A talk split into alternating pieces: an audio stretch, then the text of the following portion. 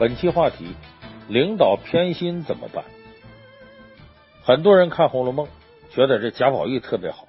你看呢，贾宝玉怜香惜玉，不分尊卑，平等待人。用现在流行的话说呀，就是从现代穿越到过去的绅士，思想特别进步。从职场上来说呢，这贾宝玉简直是个不可多得的好领导。所以呢，丫鬟婆子包括小厮都愿意往贾宝玉身边凑合，希望呢能伺候他，成为他的下属。比方说，王夫人身边的金钏就是个例子。但是如果你再仔细读一读，就会发现有很多细节。说这个贾宝玉啊，作为领导来说呀，他有点偏心眼儿。你比方说，贾宝玉勾搭金钏那次，说宝玉呢去王夫人那溜达，一看王夫人睡着了，就趁机勾搭金钏，俩人你一言我一语的，说的挺热乎。这时候王夫人醒了，就觉得金钏在勾搭他儿子，抬手就给金钏一巴掌。贾宝玉一看王夫人发火了。害怕了，就跑了。其实这个呢，勉强说得过去，就等于是大老板呢在处理自己的贴身秘书。那你这个下属领导来说，你没资格干涉，你得闪开。可是呢，就在这之后呢，宝玉心情就不好了。回去之后又赶上下雨，他敲门敲了半天没敲开，门一开，他抬腿就给开门的丫鬟一个窝心脚。踢完之后才发现呢，这丫鬟是袭人。他怎么做的呢？马上陪着笑脸。哎呀，你看，不知道是你，我以为是别的丫鬟呢。你看踢的疼不疼？严重不严重？要不要找大夫看看？你看，说贾宝玉踢人是冲动吗？不是，他敲门的时候，他心里就发狠了，一会儿不管谁开门，我非踹你两脚不可。这就说明他就是想出气。可是这个出气对象变成袭人呢，他就后悔了。你看，这不就典型的偏心吗？其实这样的细节挺多。你像袭人、晴雯生病，就可以在宝玉屋里养病。甚至可以睡在宝玉床上，要其他丫鬟有病就得撵回家养好病再回来。为啥？怕把病传染给宝玉。就这样的例子挺多。也就是说，宝玉对袭人好，对晴雯好啊。这个那不光是因为袭人、晴雯本身能力强、受重用，还跟那个宝玉本身呢区别对待有关系。你要说说能力强，小红能力也很强，连挑剔苛刻的王熙凤啊都对他赞不绝口。那为啥在宝玉这得不到重用呢？最后，这个小红不跳到王熙凤那边去了吗？所以就说宝玉本身呢，他是个偏心眼的人。那很多人对照宝玉，想想自己的职场，发现自个儿的老板、自个儿领导也可能是这样。就你看着是个好领导，可是呢，你有才呢，他看不出来。他永远呢只宠幸那么几个人，你觉得特别不公平，他特别偏心。那这个究竟是怎么回事呢？今天我就给大伙说说。这个领导啊，偏心眼不公平，这都是有原因的。关键是呢，领导就偏心眼就不公平了，你改变不了他，那咱该怎么办？首先，咱得给大伙分析分析问题，就说为啥老板偏心眼，老板就对你不公平？原因很简单，因为啊，你不在老板的白名单里。咱都知道黑名单、白名单，那什么是老板的白名单？说白了，就是老板用着顺手的人，领导看着顺眼，必然是用着顺手。这个顺手呢，有这么几个特点：第一，沟通大于心态；第二，忠诚大于能力；第三，效率大于公平。咱们先说第一个，沟通大于心态。就很多人在面试的时候呢，可能都会遇到这样问题：面试官会问你，你觉得工作当中最重要的是什么？很多人可能的答案呢，都是心态，说心态在工作中重要。说你看呢，这个没毛病。只有心态好啊，抗压能力才强，才能承受住大量的加班啊、频繁的出差啊、高负荷的工作。也只有心态好呢，才能扛得住狼一样的对手，容得下猪一样的队友，才能团结一心，顺利完成任务。但是你要问领导，领导的想法肯定跟你不一样，因为对于领导来说，心态不见得最重要，最重要的是沟通。为什么呢？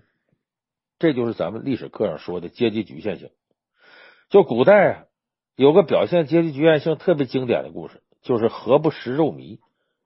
说这个晋惠帝时期呢，有一年发生饥荒，老百姓呢没粮食吃，只能挖草根啊吃观音土。很多老百姓在这场大饥荒当中被活活饿死了。那这么大的饥荒，肯定得报给皇帝知道。晋惠帝知道之后就特别伤心，就特别想为他的子民呢做点事儿。想来想去，他终于想到一个解决办法，说发生饥荒了，老百姓没粮食吃了。那为啥不吃肉糜呢？啊，就不吃肉酱呢？他为什么这不吃肉粥呢？你看，这就是阶级局限性。你连粮都没有了，哪有这肉粥啊、肉糜？他不像晋惠帝一天，皇上啊吃什么都有啊。所以这就不是一个阶层的，想的东西就不一样。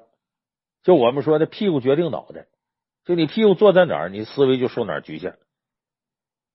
所以这个屁股决定脑袋呀，导致领导、老板他不了解员工在想什么，在跟员工沟通的这一块，就像睁眼瞎一样。就像王熙凤为什么离不开平儿？平儿就是充当了一个他和普通员工沟通的桥梁。你像金釧死了之后，好多丫鬟婆子都给王熙凤送礼，王熙凤不知道咋回事，说这俩事儿有啥关联呢？怎么他死了，他们给我送礼呢？这就是王熙凤的阶级局限性。而平儿呢，跨越这个阶级，他帮助王熙凤解释，说你呀，呃，也没当过丫鬟，你不知道这个金川死了呢，这位置空出来了，这些丫鬟婆子呢，就想让自己的闺女顶替金川这空缺。你看这一点。王熙凤就想不到，因为她大小姐，她不会琢磨这事。还有王熙凤下什么命令的时候，平儿也会跟她沟通，说你这太严厉了，大家受不了，能不能温柔点？所以这平儿等于什么呢？给王熙凤扫盲了。原来王熙凤就是个睁眼瞎啊，只能单向发布命令。现在平儿就给她戴上眼镜，让她能看到员工的想法了，能跟员工啊互动了。你说他能把平儿列到自己白名单吗？有那么杂志社统计过这事，说一个公司。百分之八十的运营成本都是用在沟通上，所以老板呢渴望下情上达，也渴望上下呢能够在信息上贯通，所以老板是渴望沟通的。那么老板最希望沟通，你还在那原地打转调整心态，你说老板能运用你吗？所以有的时候你发现一个单位，你跟领导之间这个沟通是第一位的，如果这个做好了，你的工作做的差点也都没啥。所以我们说，刚才提到的就这个诸多原因，老板为什么偏心眼儿，领导为什么看不上你？沟通大于心态，这是第一个原因。第二个特点呢，能上白名单的人，忠诚大于能力。怎么解释呢？很多人觉得一个公司想挣钱、想扩大，最重要不就能力吗？说一个单位想要干出成绩来，那最重要的也是员工的能力。但是呢，你时间长，你会发现，公司里、单位里总有那么一种人，他们可能是啊。开山元老，但是随着这个整个业务的飞速发展，他们跟不上单位的节奏了，就能力不匹配职位了。但是老板对他们就特别重视，为啥呢？因为他们忠诚。哎，我举两个例子，大家就知道。第一个例子呢，咱们都熟悉，就是金庸先生的封山之作《鹿鼎记》。那这里头讲的一个妓女的儿子韦小宝，哎，阴错阳差呢，到宫里做了假太监，还成了康熙皇帝的好哥们儿，就这么故事。你看康熙皇帝是一代圣君，底下肯定不少能人。为什么什么事他都让韦小宝去做呢？你像平定三藩呐，说吴三桂势力太大了，对我产生威胁，我想除掉他，没有好借口。这么的吧，康熙把自个儿妹妹嫁给那个他儿子，说韦小宝你去送亲吧，就顺便帮我捣捣乱啊，你明白？你看这事韦小宝去，这多么重要的事！还有顺治皇帝出家，我父皇啊，听说没死还出家了，我一个皇帝不方便看他去。你帮我找找，看看是不是真的，帮我把他劝回来。你看，所有这些康熙认为不方便别人办的，甚至见不得人的事都找韦小宝。为啥呢？这些事考验的不是能力，是什么呢？是忠诚。而事情交给你，我放心，我不担心呢。你给我捅出去，我也不担心呢。你带着秘密跳到我敌对阵营去。后来康熙发现韦小宝竟然是天地会的香主，那他对韦小宝马上就变样了。各种怀疑，各种防范，最后逼得韦小宝到底带着七个老婆远走天涯跑了。这是第一个例子。第二个例子就是忠臣被杀或者被撵的事。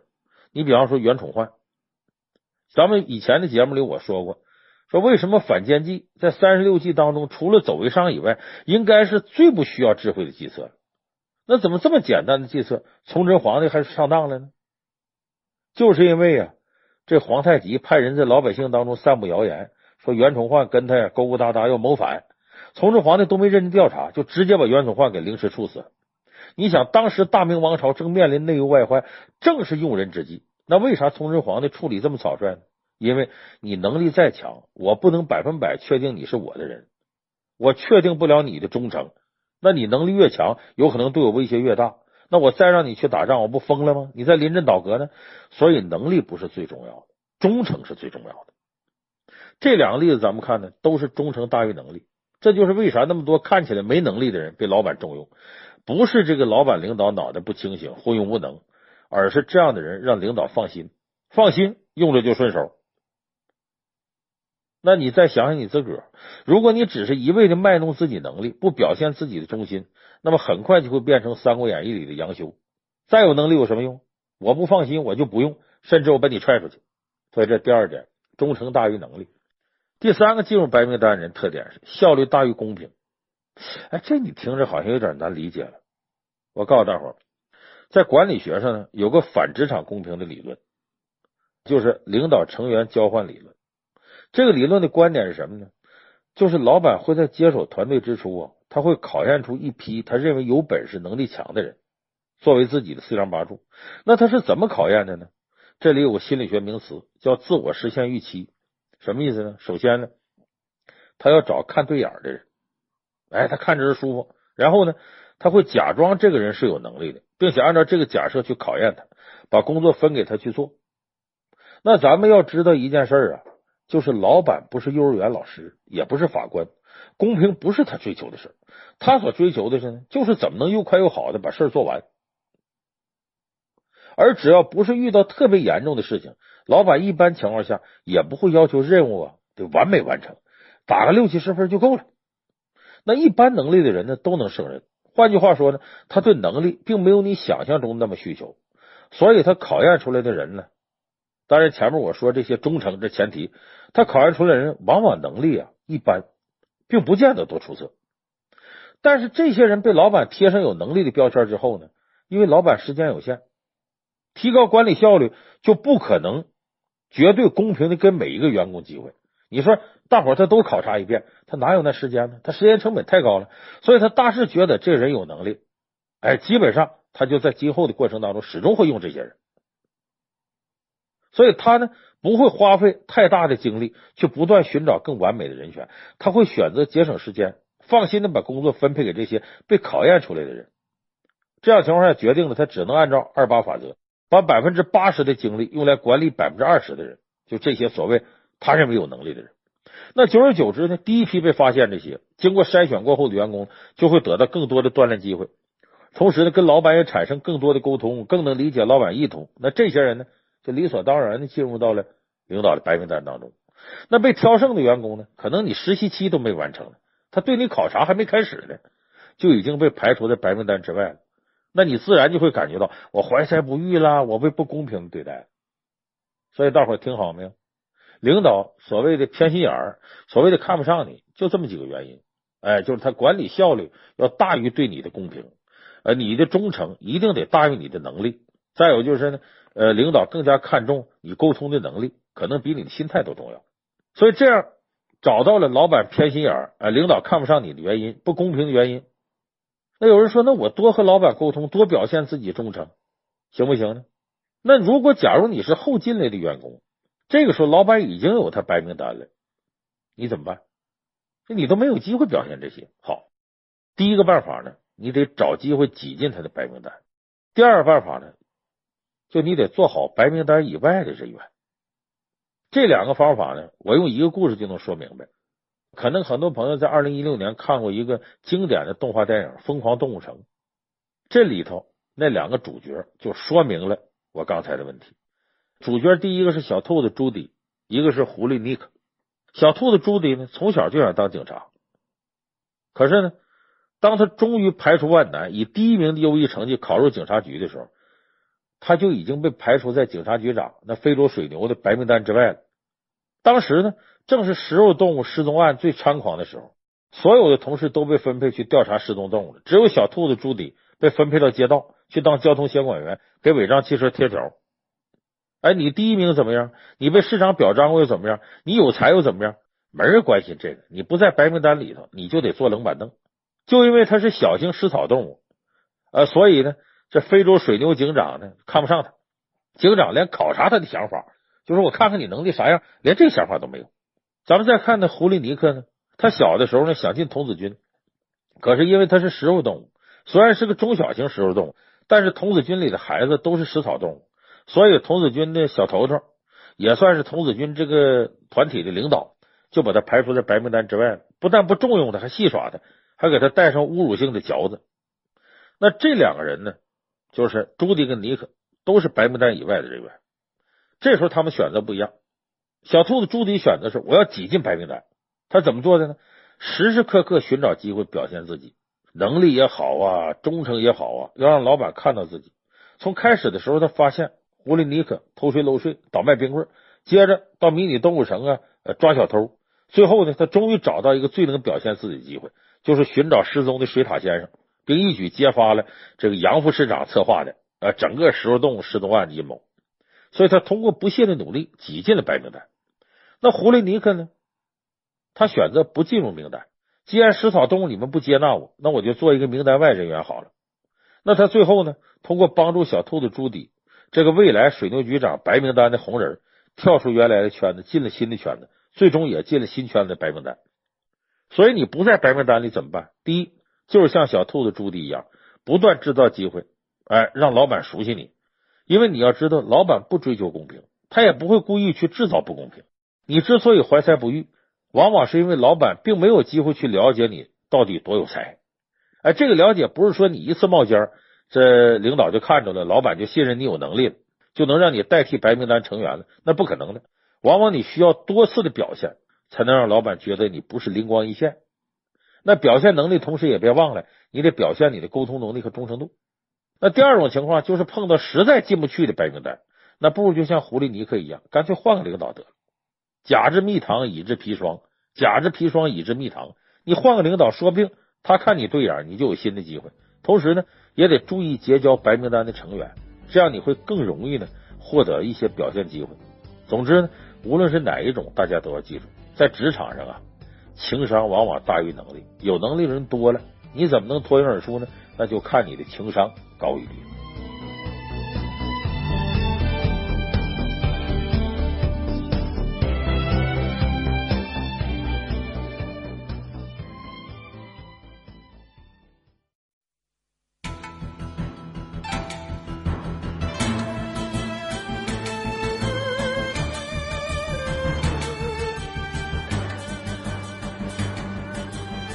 本期话题。吸引力法则可信吗？我随便举两个生活当中常见的对话，比方说闺蜜之间，一个就问了，说下个月咱俩去香港购物去，去不去？那位说不去不去，我没钱。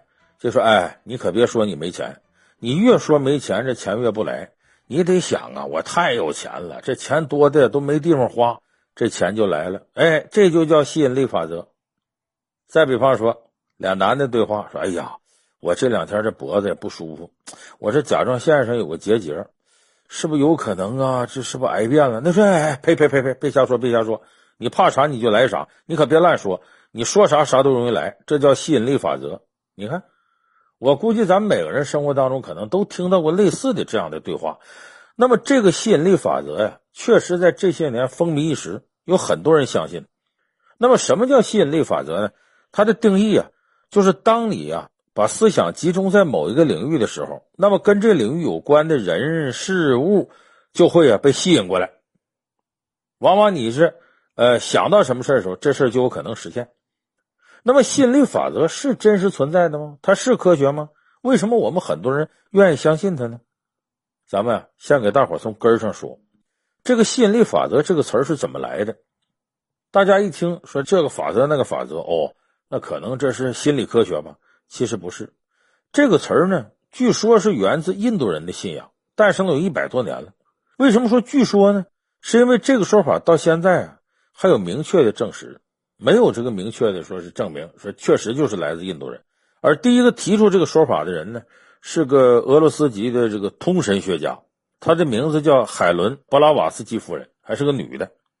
说这布拉瓦斯基夫人是干嘛的呢？在一八三一年。出生自俄罗斯帝国下边的乌克兰，他的母亲呢是贵族，父亲呢是个科学家，家庭条件呢很优越。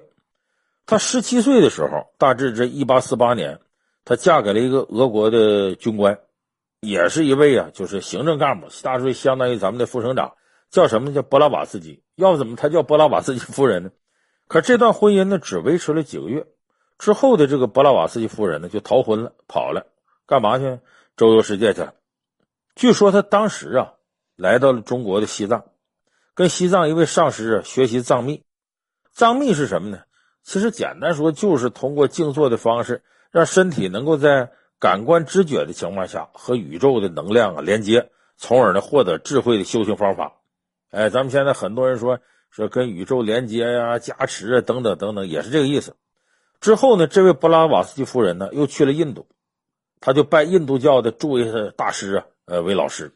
那么也不知道他是咋学的，反正这个布拉瓦斯基夫人在四十三岁那年的时候。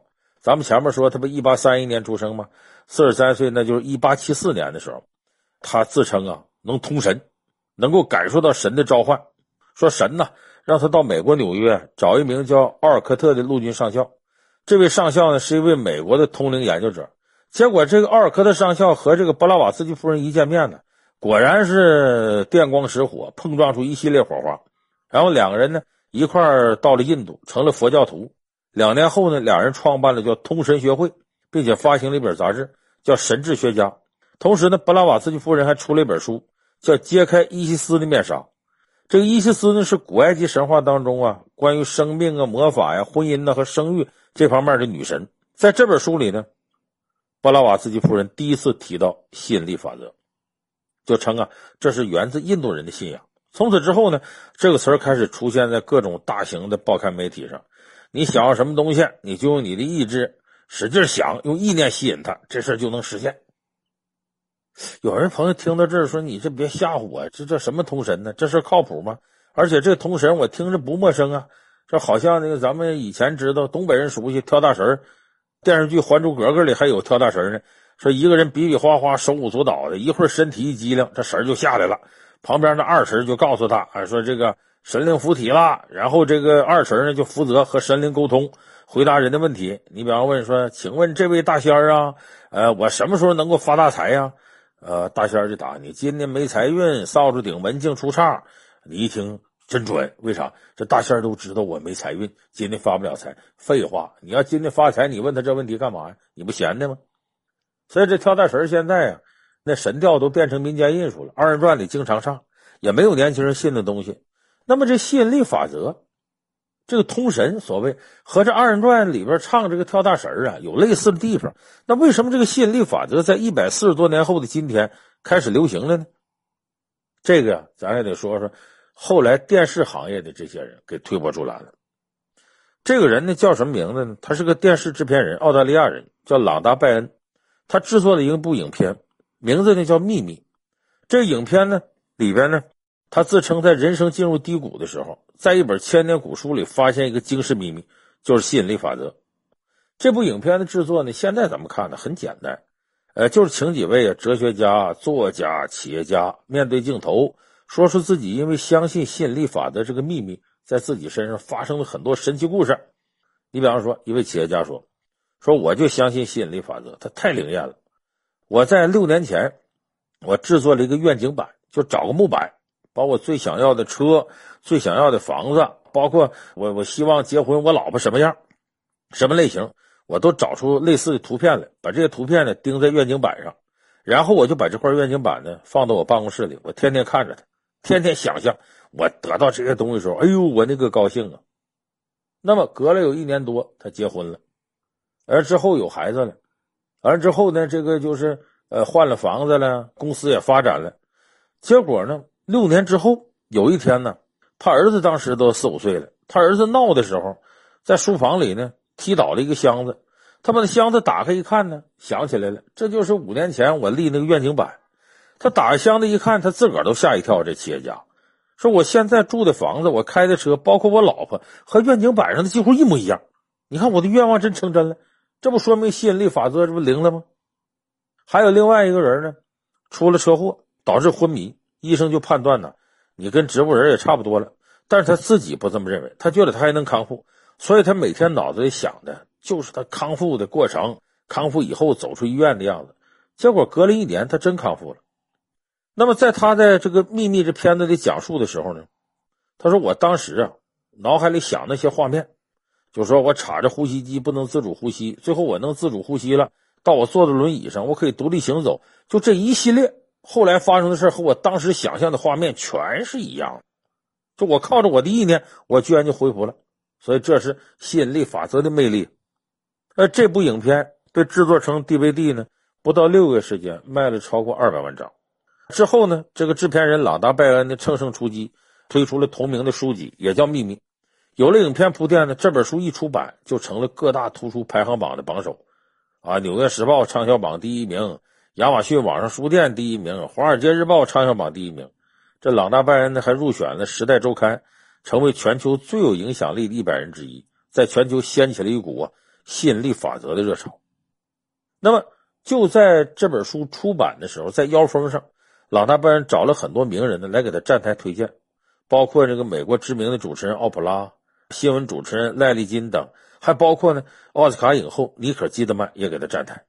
那么妮可基德曼怎么说呢？说《秘密》这本书简单而又充满智慧，他帮助我度过了婚姻难关。说怎么还度过婚姻难关呢？这个妮可基德曼的婚姻呢，估计很多喜欢八卦的朋友啊会经常谈论。一九九零年的时候呢，当时妮可基德曼才二十三岁，还是一个不出名的小演员。呃，在拍摄的《雷霆壮志》的时候呢，结识了男主角汤姆克鲁斯。当时的阿汤哥已经是巨星了。那电影拍完之后呢，两个人互相吸引，就在当年结婚了，发展的可以说是非常非常神速。那么婚后呢，两个人给外界展示的形象啊，一直是很甜蜜，那就是影坛的金童玉女梦幻组合。妮可基德曼几次怀孕呢，都不幸流产了，但没影响两人婚姻，两人还领养了一个儿子一个女儿。一直到婚后的第十一个年头啊，这是二零零一年的时候。汤姆·克鲁斯以两个人之间呢存在着无法解决的分歧为理由，向洛杉矶最高法院提出离婚，而妮可基德曼却表示不知道他为什么要提出离婚，自己不知道什么原因就被离婚了。最终的这场婚姻呢，让这妮可基德曼分得了阿汤哥数亿美元的财产，但是也让他深陷了离婚的痛苦之中。那么离婚之后很长时间，妮可基德曼呢走不出这种痛苦的漩涡，他对外拒绝谈论这段婚姻。他一度不知所措，甚至找不到生活目标。那么这个过程呢，他开始相信吸引力法则。他就每天都在想：我将来的丈夫是什么样？我这个丈夫是如何如何的爱我？怎么怎么？再不能再像跟阿汤哥这种不幸的婚姻。结果五年以后呢，他遇到了他现在的丈夫，歌手凯斯厄本。他发现呢，这凯斯厄本跟他想象的那个丈夫、美好丈夫的形象完全一致，找到了人生之爱。很快呢，两个人结婚。还生了两个可爱的女儿，那很多人一看，你看这吸引力法则多灵啊！尼可基德曼都说了，是吸引力法则呢，帮助他度过婚姻难关，帮他找到挚爱。哎，所以基于这些名人效应呢，让吸引力法则呢，最终呢，捕获到了更多的信徒。除此之外呢，这本秘密的书里边啊，还引述了一些现代科学理论来解释吸引力法则。你比如书中说，根据量子物理学理论。说，如果一个人思想乐观、意志坚定，他就会发射出积极向上的电磁波，就会感召到宇宙中积极向上的能量，也就我们说的正能量，吸引能够帮助他的人，从而促使他成功。那反过来呢？如果这个人呢悲观失望啊，就总是想到一些不好的事情，那可能就把负能量的电磁波引来了。那么结结果，周围的人可能都不支持他，嫌他晦气，他就不会成功。那这样的观点呢，让很多读者觉得，嗯，这吸引力法则是有科学依据的。然而，事实上，一直到现在为止，吸引力法则里边提到的所谓宇宙当中正能量向上向下的这些电磁波，并没有得到科学证实。那为什么吸引力法则现在还有这么多人信它呢？甚至很多人心甘情愿的愿意投入其中啊？啊，这什么原因呢？我告诉大家，这里边有几个原因，它都跟人的心理啊有直接关系。首先呢，是人呢特别愿意琢磨一些符合心想事成的美好愿望，因为心想事成的美好愿望特别符合呀，呃，人们呢追求美好生活的这种要求。很多人都梦想自己呀能拥有一盏阿拉丁神灯，说我要有这么一盏阿拉丁神灯啊，我让这神灯先给我弄一个亿花花，定个小目标，然后来个环球旅游，啥贵我就吃啥，然后把我们自个儿公司给收购了。等我当老板，把我之前呢受的那些气，全让我的老板再受一遍。要不然呢，你就送我一只机器猫也行，给我变个任意门，让我回到二十年前。二十年前的时候，北京房价还没涨起来呢。我先在北上广深买他几套房子，什么户口啊、车牌摇号啊，啥啥都不是问题。你想呀，这人没事就想这些，那心里都觉得挺美。为什么呢？这都是现实当中难于实现的。更何况有人告诉你说，吸引力法则呀，就是你想他，他就让你心想事成。所以咱说做梦娶媳妇净想美事，虽然说娶媳妇事不常有，但是做梦娶媳妇想美事的事人可常有。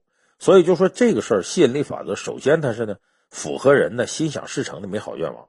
第二个呢，这个想想啊，它实施成本低，而且一旦成了，你会觉得这有些事儿它成功的可能性也都存在。所以就像彩票中奖似的，它比那个获奖的概率要高。哎，你看为啥说它实施成本低？这吸引力法则，你不用掏钱买，你就想象就行了。这就像彩票为啥有时候卖那么好？它做梦的成本低呀，两块钱一注，全当给自己买个机会、买个希望了。你看最近美国人又躁动了，为什么呢？美国大乐透的奖金呢，滚来滚去呢，已经达到历史最高值，十六亿美金了，换算成人民币啊，那就一百一十个亿。现在美国人都排队去买，因为啥？你掏二百块钱，下一注很有可能你这这十六亿美金就是你的了。所以很多人觉得这成本低，可以搏一下子。再比方，你像我们国内也有这样的情况。你看今年十一期间呢，支付宝就推出一个寻找中国锦鲤的活动，成了转发的大热，至今仍是热议话题。其实就是支付宝一个答谢活动，只要你在境外旅游消费支付的时候，你选择使用支付宝支付，或者是转发支付宝指定的带有一条锦鲤标志的图片，你就有机会啊被抽中为中国锦鲤，名额只有一个，奖品呢是由二百多家支付宝的全球合作伙伴组团提供的中国锦鲤全球免单大礼包，里边从飞机票啊到世界各地的五星级酒店呐、美食啊、旅游啊，包括奢侈品包包啊、化妆品呢、都有一定额度的免费或者优惠，这个事儿没啥成本，而大奖的回报又足够诱人，不转白不转，所以即便中奖率很低很低，依然有不少人呢踊跃的转发。所以说这吸引力法则呀，它成本低，而且获奖概率还真有。它告诉人们，只要你相信有吸引力法则存在，并且秉持这个信念，你就能实现，人人就能实现。所以虽然是你觉得虚无缥缈的，但是由于成本太低，不需要你付出啥。所以人人愿意做这个梦，所以这也是很多人相信吸引力法则的一个原因。再一点呢，我们必须承认，有部分愿望啊，你想着想着，它真能实现。因为有些愿望实现起来呀，它并不那么困难。它为什么它能实现呢？这里边有几个原因。你像吸引力法则能实现，头一个原因是什么呢？就这人呢，身上是有气场的。你有时候啊，你愿意接触什么人，这些人真成了你人脉。哎，最后呢，就物以类聚，人以群分。这中国古代一句话吗？其实这句话说的有道理。他源自战国时候，齐国有个著名的学者叫淳于髡，博学多才，能言善辩，当时被任命为齐国的大夫。这齐宣王呢，很喜欢招贤纳士，就说淳于髡，你是个人才，你给我推荐几个人才吧。